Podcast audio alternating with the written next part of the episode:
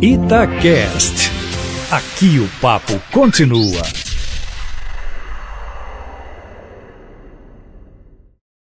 O governo federal, através do Ministério da Justiça e Segurança Pública, lançou na semana passada o projeto Em Frente Brasil.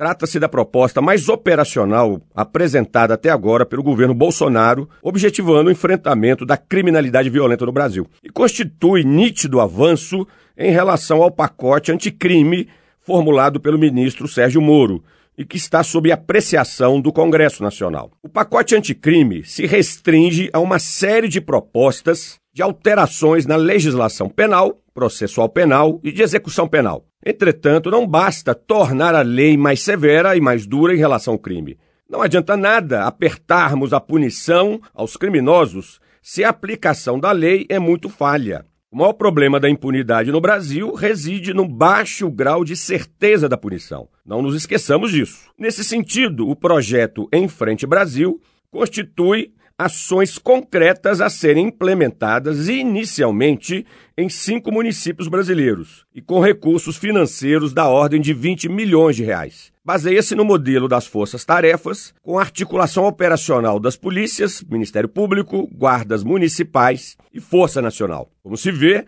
o projeto Em Frente Brasil terá o caráter de projeto piloto numa primeira fase. Será experimentado nesses cinco municípios para depois ser expandido a outras cidades. Essa estratégia está correta. Apesar de não aprovar muito o modelo de projetos piloto, devo reconhecer que é pertinente avançar nas ações previstas à medida que se avalia os resultados que estão sendo alcançados. Outro aspecto meritório desse projeto é a incorporação da prevenção social em seu escopo. O ministro Sérgio Moro reconhece assim que não basta reprimir o crime, é imprescindível atuar sobre os fatores sociais que provocam a inserção de jovens no crime. As ações de prevenção social a serem adotadas não foram especificadas a priori, cabendo ao grupo coordenador do projeto em cada município contemplado o posterior detalhamento do que fazer.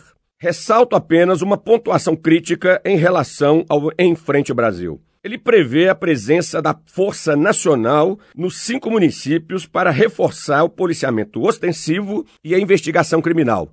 Mas não é possível fazer isso por muito tempo. Há prazo de validade para a presença da Força Nacional. O projeto corre o risco, assim, de se limitar a um mero choque de lei de ordem, num curto período de tempo, sem continuidade no médio prazo. Aguardemos, contudo, os resultados concretos para então fazermos uma avaliação mais consistente. Luiz Flávio Sapori para a Rádio Itatiaia.